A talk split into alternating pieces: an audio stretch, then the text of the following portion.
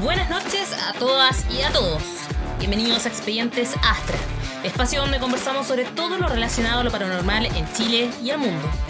Historias de ufología, críptidos, apariciones, mitos y leyendas y sus posibles explicaciones es lo que estarás escuchando junto a nosotros, así que esperamos que hayas pedido una pizza porque la búsqueda de la verdad comienza ahora.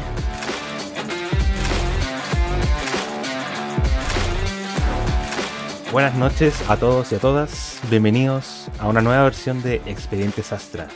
Una vez más, somos lo que somos, estamos lo que estamos, así que Luis, Francisco, bienvenidos. Hola, hola, ¿cómo estamos?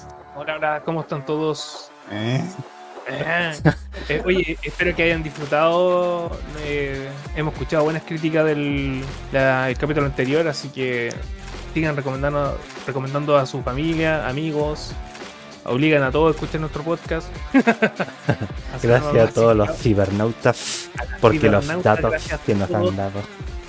Gracias por darme de comer, sacarme debajo del puente. No.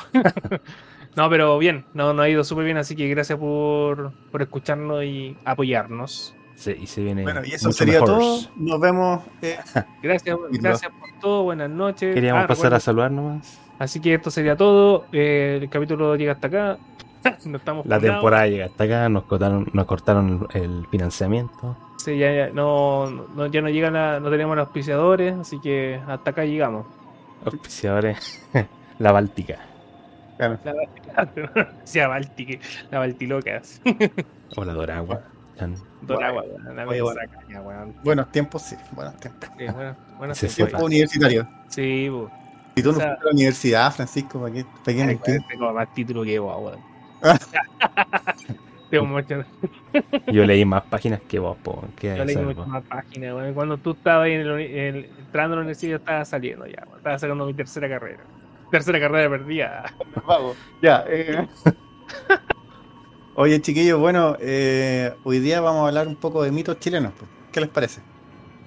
Muy bien, pues para eso estamos aquí, para hablar de los. investigar sobre los chilenitos. Sí, pues. Y nos vamos a basar en esta ocasión en un libro que se llama Geografía del mito y la leyenda chilenos. Es un poco extraño el nombre, pero así es. Eh, Jaime, te pido que por favor digas el nombre del autor porque yo voy a quedar en ridículo. Así que prefiero que lo digas tú para que quedes tú en ridículo y no yo. Yo doy la cara. Yo Claro. como el payasín. Claro. Este, bueno, este libro es escribido por Oreste Plas. P-L-A-T-H. Ahí quedaste, ¿no? ¿Qué te pareció Sí. esa? No, maravilloso. Maravilloso. Yo jamás podría haber dicho algo así. Pásame, tienen Bueno, el libro. Demasiado complejo. Sí, bueno, esta es la segunda edición de este libro. Eh, la primera fue en 1973 y la que vamos a ocupar ahora está hecha en el año 1983. ¿Ya? Y un poquito como para poner en contexto eh, lo que dice el autor con respecto a lo que son los mitos. Eh, él básicamente habla de que la inteligencia del hombre primitivo, como llama acá, eh, no era capaz de poder como explicar los fenómenos que, que se desarrollaban en a su alrededor y por lo tanto a través de los mitos ellos explicaban las cosas que les sucedían. Así que mm, en este libro básicamente es eso, o sea, es cómo a través de los mitos de las regiones de este largo país em, la gente explicaba los sucesos que vivía. Em, iremos como contando un par de mitos que nos llamaron la atención. Eh, para comenzar va Francisco a ilustrarnos con alguno de ellos. Así que Pancho, te dejo la pista abierta para que puedas comentar. Obviamente que parte del pancho parece como disertación de colegio, me puse nervioso. Sí. Me puse nervioso. Flashbacks de Vietnam. ¿Quién viene? ¿Quién viene? Ahora sigo yo. mi compañero le- leyó mi parte y jodió la- mi disertación. No, no, y yo, Lo trata- que tenía que decir, me las jodió. y yo tratando de hablar bien, así como que ahora estoy tiritando, las manos sudadas. y- Jugando, mirando. Y cagado de miedo, así. Botando Ya, bueno, de bueno, agua. para, para- para comenzar, eh, de este libro que de mitos, como de Chile, eh, específicamente yo elegí una, la región de Talca Y este mito habla sobre la viuda espirituada. Dicen que, bueno, el mito dice que una señora acaudada que tenía mucho dinero vivía como en un pueblo y esta señora construyó una iglesia. Como que le tenía, era viuda. Entonces tenía tanto dinero que quería como retribuir y aparte era como sumamente religiosa. Entonces ella quiso como retribuir y, construyó mandó a construir una iglesia en el centro del pueblo. La cosa es que cuando se terminó de construir la, el edificio, como que la señora empezó a tener como acciones como muy erráticas. Eh, se empezó como, era una señora súper sociable. Eh, se empezó como a encerrar, como que dicen que se apoderó el diablo de ella. Como que la, como que tuvo una posesión demoníaca, porque empezó como a actuar de forma errática. Eh, um, la gente se empezó como a asustar. se empezó como como tipo el exorcista, una cosa así, se, empezó como a transformar como, como así muy con gritos, insultos, pero como, como demencia, una cosa muy, muy extraña. ¿Y Igual, claro, no, no sé, pero por lo menos se da a entender que tenía como acciones muy erráticas, por ejemplo, no acercaba una cruz, la señora como que como que se le tiraran puesto, no sé, eh, lo peor de la vida. Y la gente del pueblo, no como era como sostenedor, como que era la señora como más reconocida, pues tenía mucho dinero. Pues. Entonces, como que se corrió la voz en el pueblo y, y, um, y fueron varios, varios curas como hacer el tipo exorcista, o sea, como tipo exorcismo, y nada pasaba, pues los sacerdotes no, no daban abasto como para poder eh, curarla. Y el tema es que vino un, un religioso como bien importante a la región, que se llama San Francisco. Y él como que llevó, como que lo mandaron como del Vaticano y hizo como el exorcismo como adecuado y la señora se pudo como, como curar. Aquí es como, es bien curioso porque la señora ser súper religiosa y haber mandado como a construir como la iglesia, como que el diablo se apoderó de ella. Así literal. Y el único que lo pudo como sacar fue como este este cura que era San Francisco. Y después la señora que se mejoró, pero no fue la misma y vivió y murió lo que quedó de su resto de vida en la casa, en, su tremenda mansión que tenía como esta casa quinta, encerrada. Y nadie más supo de ella. Y así fue, fue como vivió todos sus últimos días. Esa fue como la, la vida espirituada. Como igual, como loco la, la sensación, porque imagínate, la señora súper religiosa hacer como un acto de buena fe en construir una iglesia y quedar como poseída, igual es como. Igual es como heavy, porque debería ser como si la señora fuera como tan. tan religiosa, debería estar como protegida, pero en realidad como el diablo como la eligió a ella. Sí, me imagino que quedó así como.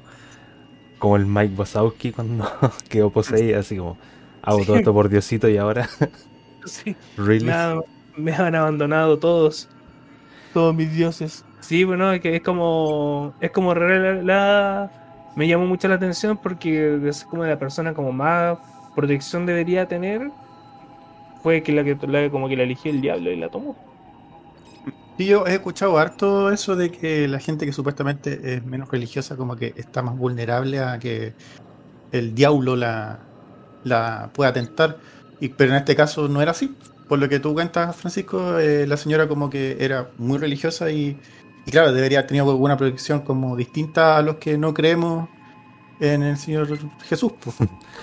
Se me imagino igual que, podría haber como una, una historia así como detrás, así como hizo un pacto, por ejemplo, para tener todo su dinero o tener la influencia que tuvo. Y de ahí, cuando logró construir eso, puede ser que no sé, porque viene el, vino el, el con la flecha a cobrar, o mm. al construir una iglesia, como que se sintió traicionado así, y como ya, eres mía. Sí, puede ser, igual está como que cuando leí acá en la historia, como que, claro, porque igual es como raro si te ponían a analizar, es una persona súper religiosa y tiene como mucho dinero, porque tenía mucho dinero, o sea, imagínate para construir una, una iglesia al pueblo, o sea, tenía como de derroche. Pero claro, de cómo hizo la fortuna, ¿cachai? ¿Cómo, cómo fue? Claro, porque te imagináis como que ella hizo este pacto con el diablo y quizás como para, para eh, sanar sus culpas, como que dijo, ya voy a, voy a construir una iglesia para el pueblo, como para quizás eh, compensar el, el- el daño que hice con haber hecho con el, el pacto con este gallo, ¿no es cierto? Mm. Puede ser o no? Sí, puede ser Se totalmente. hubieran metido a la casa y quizá en el, en el sótano tenían como un altar así de sacrificios. Ser. Igual, igual no es primera vez que se escucha una historia así, que gente que, que ha tenido mucho dinero, como que ha hecho pactos, así como se dice, oye, pero este de la noche a la mañana no tenía nada y ahora es sumamente exitoso y llega hasta una edad y muere como súper extraño. De hecho, hay una historia igual como, para no salirme tanto, como un poco de relleno, está este guitarrista que Eric Johnson, no sé si han escuchado. Ah, sí, sí, sí. Como que es un- era un guitarrista afroamericano que tenía, dicen en la historia que él hizo un pacto con el diablo para tocar como, como los dioses y a la edad como de los 27, 28 murió de... Como que estaba tomando whisky que como cayó desplomado llegó como a la, a la cúspide de su carrera, súper conocido, así uno de los mejores guitarristas que... De hecho es como el padre del rock and roll, ¿cachai? No sé si no fuera por él, no hubiera nacido Chuck Berry, no era Jimi Hendrix. Como que fue la base de todo. Pero mentirosamente, y lo que dicen, de hecho hay un documental en Netflix que hablan de Eric Johnson, que hizo un pacto, po, porque él decía que fue como una en encrucificada, como, se cruzan como se hace como una cruz, y él hizo en Mississippi, hizo el pacto y y como que después el diablo le hizo, bueno, alcanzaste lo que tú quieres, ahora vengo a cobrar lo mío. Y eso de los 27 años, ¿esa era la, como la edad eh, Kurt Cobain, la Amy Winehouse, o era los 21? No, a los La- 27. 27, el club de los Eh. 27. Chan. Claro, Club de los 27. Igual es un tema, es temazo. Yo Sospechoso. creo que un día, un día podríamos conversarlo, ¿o no? Sí. Pero es un tema súper interesante. Buena, me gusta, me gusta. Sí, está buena la, la historia. ¿Tú? Ya. Yo tengo también, obviamente, una historia, un mito. Que... Sí te la tareando. Sí. Tuve que ir a- al ciber ahí, pagarle 100 pesitos al, al viejito para que me dé el internet, rincón del 500 vago, pesos de internet, tío, me da 500 pesos de internet. y de ahí GTA San Andreas. bueno, recuerdas. Muy específico. Sí, bueno. La historia igual como que me llamó la atención porque igual lo hemos mencionado en, los otros dos capítulos. Así que puede ser como un tema recurrente. Este se llama El encanto de la campana. Ah. Buenísimo. Bueno, dice más o menos así. En remotos siglos, el cono del Cerro de la Campana era un, pro- un promontorio o peñasco reluciente de oro y pedrerías, codiciado por una nación extranjera y valerosa, que vino a conquistarlo. Pero los machis, o brujos del lugar, resolvieron burlar la codicia de los forasteros, disponiendo que en una noche cayera sobre el cerro una espesa capa de granito que ocultó sus codiciados tesoros. Los indios que habitaban en Olmué llamaban a este cerro el Peñasco del Brujo. El cerro no era cortado en su parte superior como se ve actualmente, terminaba en un cono de oro y pedrerías. Los indígenas de Gulmué, que así se llamaba antes, que está en lengua aymara y que significa tierra de olmos, por si no sabían, eran pacíficos, ignorantillos. Estos indios eran, o sea, los indígenas eran pacíficos y contemplaban con admiración su cerro encantado. Un país extranjero movilizó a sus huestes guerreras para apoderarse de esas riquezas. Pero los machis que habían en gran cantidad se impusieron de, lo, de dicho plan. Luego de una reunión acordaron hacer desaparecer las riquezas del cerro mediante un conjuro mágico. Una noche de invierno sobre el cerro cayeron rayos ultraterrenos que destruyeron el cono de oro. Al día siguiente habían desaparecido los invasores y el cerro dejó ver su parte superior recortada, formando precisamente una campana, tal como es hoy. De allí se cree que nacieron las minas cercanas, especialmente el mineral del Cerro La Campana, de inagotables riquezas. Bueno, como habíamos hablado de la campana y el Pancho había dicho en el capítulo anterior, de que se veían luces en la punta de la campana, como que igual encontré como cierta relación, pues, no sé si todavía estarán los minerales o si esas luces eran parte de los minerales, no sé, con algún campo electromagnético o, o esas luces que se ven pueden que vayan a recolectar minerales, no sé, puede ser tantas opciones, pero Ahí- en el cerro hay, hay un mineral muy especial. Por algo no sé, se ven. Bueno, como dices tú, es exactamente el mismo cerro que, que comenté en, en el capítulo anterior. Sí, y también para como para darle un poco más de, de profundidad a ese tema de la campana, para que se sepa que igual está este mito, están las luces y quién sabe qué más. Así que me gustó. Y lo que me gustó eso fue que antes se llamaba Gulmue, en Aymara de Tierra de Olmos. Eso no, no lo sabía. Bueno, El dato Sí, friki. Claro, el dato histórico. Buen dato, interesante. Bien ahí cerró la campana. Sí. Siempre dando material. yo, yo sé que hay, hay una mina, o sea, cuando para subir a la campana tiene, tiene dos etapas. Que siempre dicen, la, donde está la mina, que es como en el medio. Que, y si tú como que te, te sientes como capacitado. Y puedes aguantar subir a la cima y llegáis a la cima. Pero es compleja, pero yo sé que la mitad del cerro, o en alguna parte, o la, o la mitad de como en la travesía, eh, está la mina. Todos dicen, llegamos hasta la mina nomás, porque no pudimos subir más. Ah, sí, creo que sí, por la, la, la punta más punta, o el checkpoint, por decirlo así, una de las dos, eh, es como la cueva esta. No me acuerdo qué nombre específico tiene, pero yo me acuerdo que una vez, hace muchos años, cuando era más joven, hice el trekking de la campana, y sí, pues y también llegamos a ese, a ese punto de, de la mina o, o la cueva. Pero creo que estoy seguro que tiene como una nombre, una, la cueva de algo, pero no me acuerdo ahora. Pero, pero sí, sí. No te imagino saliendo de tu silla del computador. Levantándote del computador. Te juro que no te imagino en esa. Y como dije, eran otros años, pues era uno lolo, hacía las cosas por amor. ¿Cuántos kilos menos?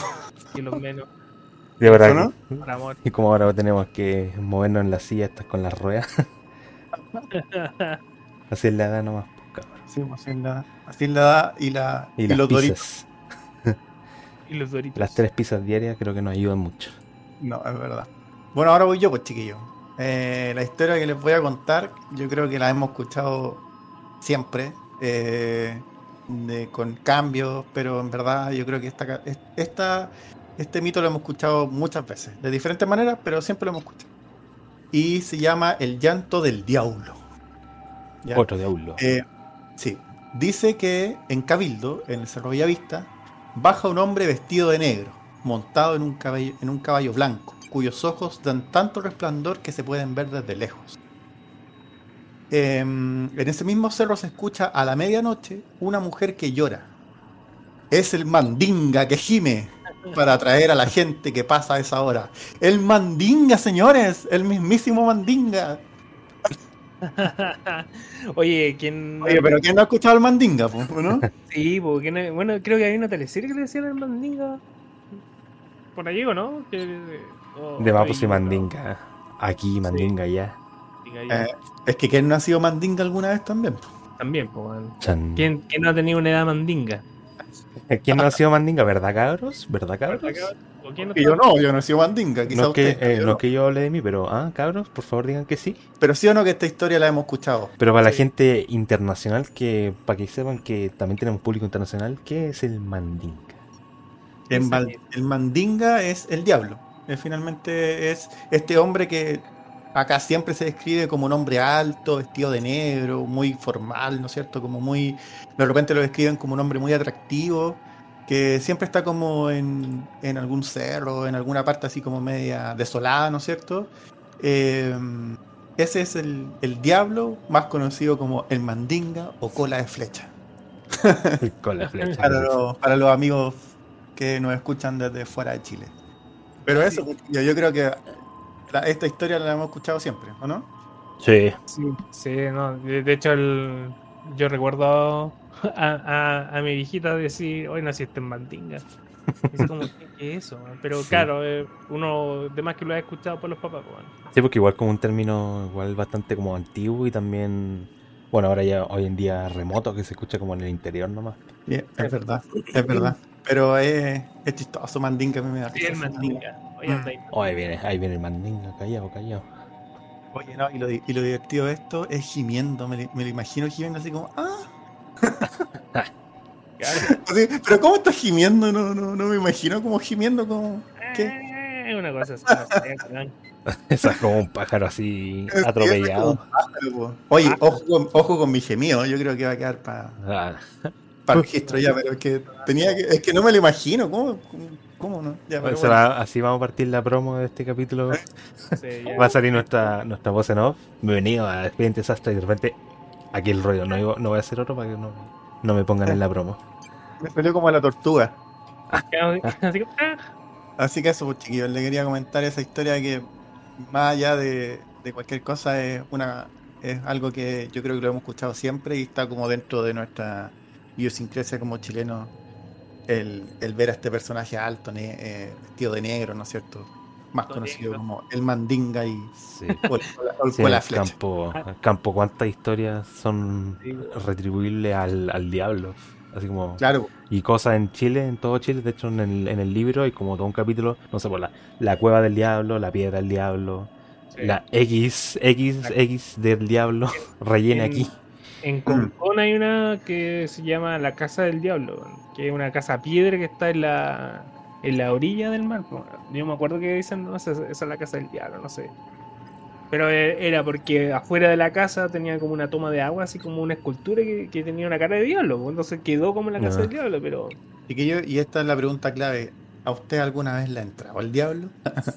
cuando me tomo unos tres copetes de más, pues, ¿a quién no? Ah. Sí, fue un cortito, cortito ese. Pero, Pero eh, con la palabra. Esperaba no más. decimos- Esperaba más. no es por nada, pero mm, que con Sí, gusto poco. eh.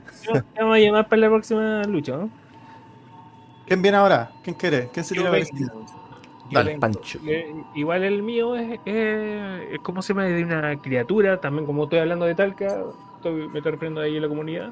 Así que si hay gente de Talca de decir, oh, sí, yo he visto esto. Ah, ¿Cuál, me contó Talca no era el, el que, el lugar que todos molestan, así como Talca no existe, o era No, Rancagua? Ah, No, Talca, weón. Siempre, siempre todas las cuestiones son, mira, acá en Chile, las cuestiones más extrañas, ah, eso, eso lo podríamos tocar después, ¿eh? Eh, que acá en, Villa, en Villa Alemana, ah, dije donde vivo. ah.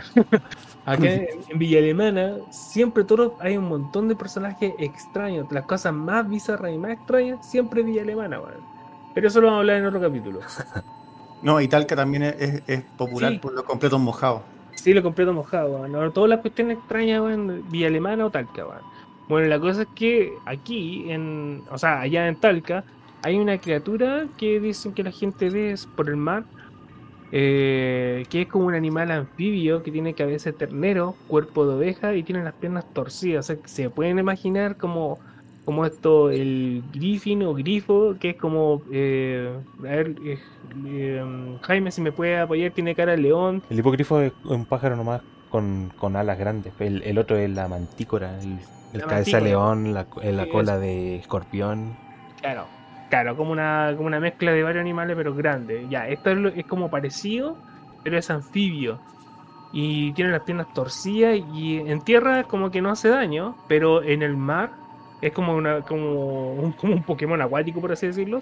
Pero en el agua, en el mar, que está, eh, es muy peligroso. De hecho, ha hay como datos que ha atacado a personas, animales, y tiene como una influencia como maléfica. Y aparte como que como que transmiten la maldad a mujeres embarazadas.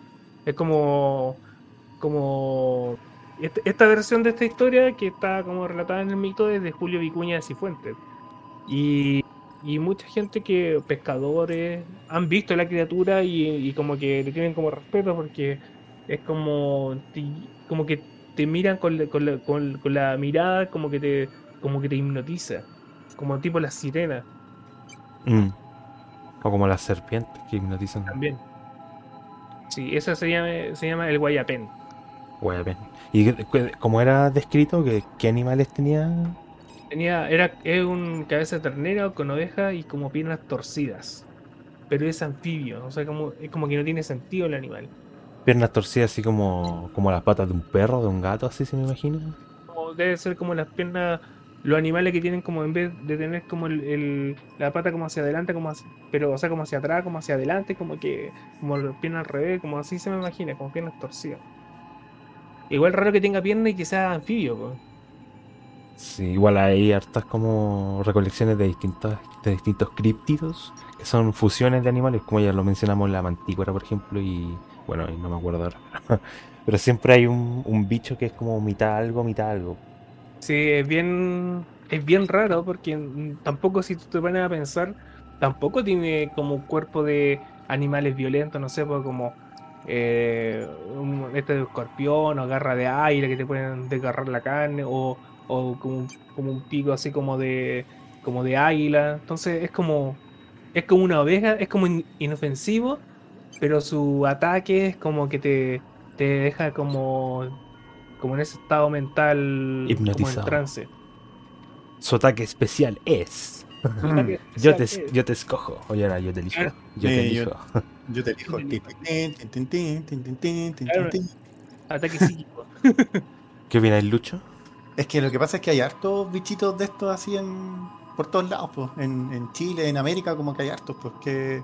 Sí, pues en Egipto que- también. Sí, pero yo estoy hablando de América. No, no me cambia No, el es tema. que estoy diciendo que No, no, pero hay es más es parte que- en el mundo, que el mundo no es solo América, por favor. Es que entonces no, es que entonces no me preguntes. pues.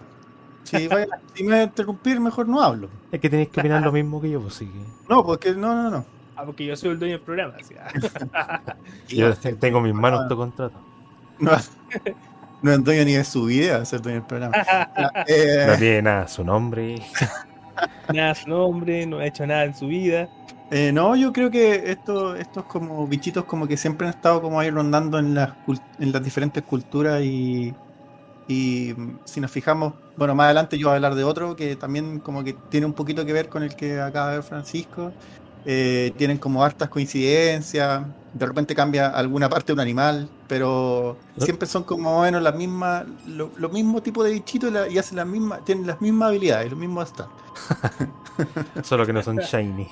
Sí, Pokémon Shiny. claro. Bueno, ahí vamos a cachar. Pero por- antes de eso, les tengo ¿Mm? todavía otra historia más. Y la que escogí fue de Rapa Nui, porque Rapa Nui, ¡fiu! Mm. riqueza de mitos, leyendas y, y demás. es. Este se llama El Rey Tangarroa y el Gigante Teteco. Tangarroa se llamaba y vivía en una isla lejana soñando con estar cerca de los pascuenses. Resolvió atravesar a nado la isla Araji Ariki Tangarroa, o sea, Rey soy, Tungarroa me llamo, les dijo al poner pie en la tierra. Pero los pascuenses, indignados ante su desordenada ambición, les contestaron Apaquia reoque, que significa mentira, eres una foca. Y sin mayor ceremonia ni proceso, lo degollaron y lo asaron, como lobo de mar, en un hoyo con piedras calientes a la usanza de la isla. Grande fue la sorpresa de los pascuenses al ver al día siguiente que después de tantas horas de cocción, el cuerpo de Tangarroa seguía crudo. Comenzaron entonces a temer que éste hubiera dicho la verdad y fuese rey. Para liberarse del cuerpo del delito, les enviaron los restos de Tangarroa a los habitantes de otra isla, y estos intentaron coserlos con el mismo infructuoso resultado. Era que el cuerpo de Tangarroa era in- inasable, pero desgraciadamente no era incorruptible, y como empezaba a descomponerse, tuvieron que arrojarlo al mar. Poco después, un gigante, Teteco, hermano de Tangarroa, tan enorme que solo se le veían las piernas, apareció. El cuerpo y la cabeza se perdían en las nubes. Dio tres pasos que bastaron para recorrer toda la isla, preguntando por su hermano, y como nadie le contestaba, siguió su camino. Encontré súper interesante esta historia porque, para empezar, me dio risa así como: Hola cabros, soy su rey. Ah, ah, palazado. Yo quiero decir eh, algo. Em, le quiero pedir disculpas a Esteban, a Nicolás y a Benjamín, mis primos, que son descendientes de eh, la gente de Isla de Pascua, por la pésima pronunciación de mi colega Jaime. Eh, espero que si escuchan esto no les sangre el oído. Eh, Es que ahí tienes que cul- culpar al sistema de educación chileno que no nos, no nos imparten rapanuyense en, los colegios. Así que Oye, igual deben haber historias bien interesantes ahí en Rapa Nui, que mm, aquí yo creo que deben llegar la, la más conocida, pero debe haber igual como tanta historia buenísima como de, de criatura, experiencia, que quedan mismos, ahí. los mismos Moai, pues Francisco. eh, pues, pero- Sí, pero- Ya con eso es más que suficiente. O sea, esa estructura enorme en, un- en una isla así, wow. Ya eso es uf, lo mismo una locura. por ah, Luis. Mm. Luis. Luis. lo mismo Luis. por Luis. Mm. No, sí, pues, totalmente. No, pero como salir de, de ello, igual tiene que haber muchas historias interesantes ahí de repente. Sí, pues, historias secundarias. secundarias que o del mismo mito que también o a lo mejor de gente que vive ahí y no están plasmados en ningún lado Buena historia, Jaimito. buena Buena- historia buenísima Ya, pues, y para terminar, eh, esto es como el spoiler que hice anteriormente, que tiene que ver un poquito con los bichitos que está hablando Francisco, eh, con los Pokémones. Voy a hablar de el Piuchen. ¿Han escuchado el Piuchen? no, No me digan que sí porque no lo conocen, sí, no, no, no tienen ni idea. Si Estoy ustedes- preguntando a cortesía nomás. Sí, digan, digan, digan que no nomás, punto. el No. piure ¿El, ¿No? Piure, el piure o el peure? piure el Peure. frito Eh, voy a hablar del Piuchen. Eh, el Piuchen dice que es un culebrón que chupa la sangre de las ovejas. Es como una especie de chupacabra. Ah buena Mm. ¿Se dan cuenta que eso es lo que yo decía? Que de repente hay como muchas conexiones entre, entre los animales mitológicos de acá y los animales mitológicos de otros lados, como que tienen muchas coincidencias a veces. Sí. Eh, bueno, este Piuchen dice acá que se registran, hay registros de él desde Co- en Coquimbo, Santiago, O'Higgins, eh, Colchagua, Linares, Ñuble, La Araucanía y Chiloé. Em, en algunas provincias igual cambia un poquito su forma, pero en general siempre es de la misma manera, porque es como, supone que es como un culebrón que tiene alas y que tiene como un pico que con ese pico hace la, la chupación de la sangre a la oveja. Y acá sale como el instructivo de cómo matarlo y cómo poder asustarlo. Eh, eh, En eh, serio. es llamativo eso. Dice Ah, que para poder matarlo se debe cubrir el árbol em, con una tela fuerte para que no pueda huir. Y una vez que ya esta tela está puesta firme en el árbol, se prende fuego. Y esa es la única manera de poder matar a este piuchen. En el caso de que no lo puedas matar, lo otro que puedes hacer para ahuyentarlo y que no te haga daño es hacer eh, sonar el cuerno de un buey. Porque dice que ese sonido es tan ronco que, em, que al piuchen le da miedo y parte para otro lado. Pero generalmente el piuchen no ataca a los hombres, dice. Más que todo eh, ataca a la oveja. Es como su fascinación son las la ovejas. Sí, y una forma, y esto es muy, es muy bacán, dice que una de las formas de saber que hay un piuchen cerca es que en el lugar donde se posa el, este, este bichito, em, su feca o su, o su orina es de color sangre.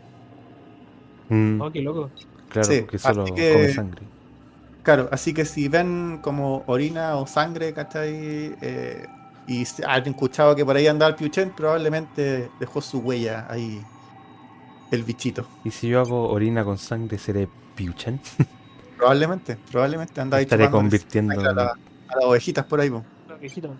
anda ahí de diablo. Sí, pues interesante que sea una vez más un, un críptido, que sea mezcla de distintos animales y que tenga semejanza a otras criaturas, como obviamente el, el chupacabra, y daba a pensar porque quizá simplemente son criaturas del reino animal que son vampiros. O sea, como hay murciélagos que son vampiros, hay insectos que son vampiros, quizás estos mamíferos, uno podría asumir, o reptiles, son también vampiros. quién Mm. sabe ya más allá de, de su origen u otra cosa. Así como pa- para hacerlo más real, por ejemplo. Mm. Sí, igual, igual si te pones a pensar, igual hay varios patrones que se repiten, como, no sé, pero yo me acuerdo que por el tema del, como de chupacabra, que tenía, no sé, pero como tipo perro, pero como que no era perro, tenía como, tenía como una, una espina en la espalda, o sea, como que siempre se repite como el mismo patrón como, como de los cuentos que hemos, de los mitos que hemos, que hemos leído, que tienen como que siempre tienen como una relación. Igual imagínate, nosotros igual debe haber criaturas que existieron y a lo mejor no lo dicen porque no. Oye, si, si decimos que esta cuestión existió, la gente se va a volver loca o va como que te sale como de razonamiento. Quién Mm. sabe, pues, no- no- nunca lo vamos a ver. Pues. Yo voy a mantener como el status quo, así como en verdad todas estas criaturas que parecen imposibles, en verdad no son Mm. imposibles. Sí. De hecho, bueno, ah, como para agregar como algo extra, igual como hay un mapa que es como un mapa antiguo como del año 500, 1400 que muestra como la como la tierra que está como como cartografiada y mostraba como como monstruos mitológicos como, son como gigantes, serpientes Ah, grandes. sí, sí, sí. Dice como que se había perdido o lo Sí. habían... No sé si se había Sí. perdido o lo habían como, como descartado, una de las dos. Sí, pero ese era, de hecho, tenía tanta la exactitud de como, como de la Tierra ahora, como nosotros no- como que está cartografiada. O sea, como del casi el 90% es exactitud como en la Tierra. Pero la única diferencia es que tenía, no sé, pues, animales mitológicos, gigantes, eh, monstruos como de dos cabezas. Y, y no era un mapa, como decirlo, de... em, como que si fuera de mitológico, sino es como un mapa que uno iba a comprar y decía, mira, si tú vas para allá, vas a encontrar estas criaturas. es como para prevenir. Sí, sí, me acordaba de eso. Sí, sí, de hecho hay en, en muchos mapas antiguos que de repente muestran, parecen como animales o, o gigantes o cosas así, y uno Sí, dice, sí. "Pero, ¿por qué? Qué extraño igual. como que- Pero parece que era parte de, la, de, de cómo se hacían los mapas antiguamente. Lo último que quiero decir es que lo que me llama mucho la atención de este mito es que es como está como en una gran cantidad de territorio del país, porque imagínense, está, o sea, hay registros en Coquimbo, en Santiago, en O'Higgins, en Colchagua, en Linares, en Ñuble, en la Araucanía en Chiloé, o sea, es- está eh, desde el La norte zona central hasta el sur, o sea, igual es, es llamativo ver que hay tanto registro de, de, de este de este culebrón en tantos lugares distintos. Sí, pues. Eso, quería comentar que me, me llamó mucho la atención y por eso como que lo tomé, porque por un lado está esto que es muy similar a- al, al famoso chupacabra, eh, y por otro lado el que estuviera en tantos lugares distintos del país. Bueno, ahí sí, pues ahí da para pensar, pues igual como que el chupacabra que estaba tan presente en varios países. Si será Mm. uno, será como la raza, la especie. Sí, yo recuerdo para como, como para cerrar y, y no alargar más, yo me acuerdo que el chupacabra la última vez que escuché de, él fue como el 99, 2000, que andaba como en Santiago, como como como a la, a la lejanía, pero eso fue lo último que se escuchó en las noticias como de por lo menos acá. Nada, pues chiquillos. Bueno, les quería decir a todos que si este material les gustó y, y- le- les interesa que sigamos hablando más adelante de los mitos chilenos, háganos saber que les gustó y, podemos eh, seguir eh, hablando un poquito de estos, pues porque en verdad el libro tiene muchos, muchos, muchos mitos. Son 408 hojas, así que tenemos material de sobra. Eh, y hay unos muy interesantes y yo creo que se nos quedaron un montón que son muy llamativos, pero claro, pues por tiempo no podemos alargarnos tanto, pero eh, yo creo que queda abierta la opción de que en algún futuro, si es que el material gustó, poder volver a repetir eh, esto que hicimos, ¿puedo no, chiquillos? Sí, ¿Qué les parece? Sí, totalmente. No, y- obvio, porque aparte igual como que aprendemos más de, del país. Sí, totalmente. No, además que igual, eh, imagínense, Chile es un país vasto que tiene, tiene desierto, tiene montaña, tiene bosque. Entonces, imagínense la cantidad de historia que deben haber por ahí. Así que nada, pues cibernautas, gracias por estar una, en un capítulo más de, de Expediente Astra. Eh, quedan invitados a eh, seguirnos escuchando. Se viene un capitulazo pronto, así que, em, como dirían los influencers, se vienen cositas. No, no puede ser. Y recuerden, siempre recuerden cuando nos van a escuchar o tengan su, su cosita para comer, su pizza, completo, churrasco, papas fritas. Así para que se haga más o menos. Y no tiene por qué quedarse con una opción nomás. O Claro. pueden elegir todas. Como nosotros. Todo lo como anterior. nosotros, Todas las anteriores. Así que eso, muchas gracias por acompañarnos y apoyarnos. Sigan, sigan escuchándonos. Sí, porque recuerden que si tienen experiencias o, o cosas que contar, está el correo astramedia.chile.gmail.com El Instagram también, astramedia.chile. Así que estamos esperando para todos los comentarios nuevos de este nuevo capítulo para poder eh, implementarlo en algún episodio. Así que, sin mayor preámbulo, muchas gracias a todos y nos vemos en la siguiente. Chau, Hasta luego, cibernautas. Chao, cuídense.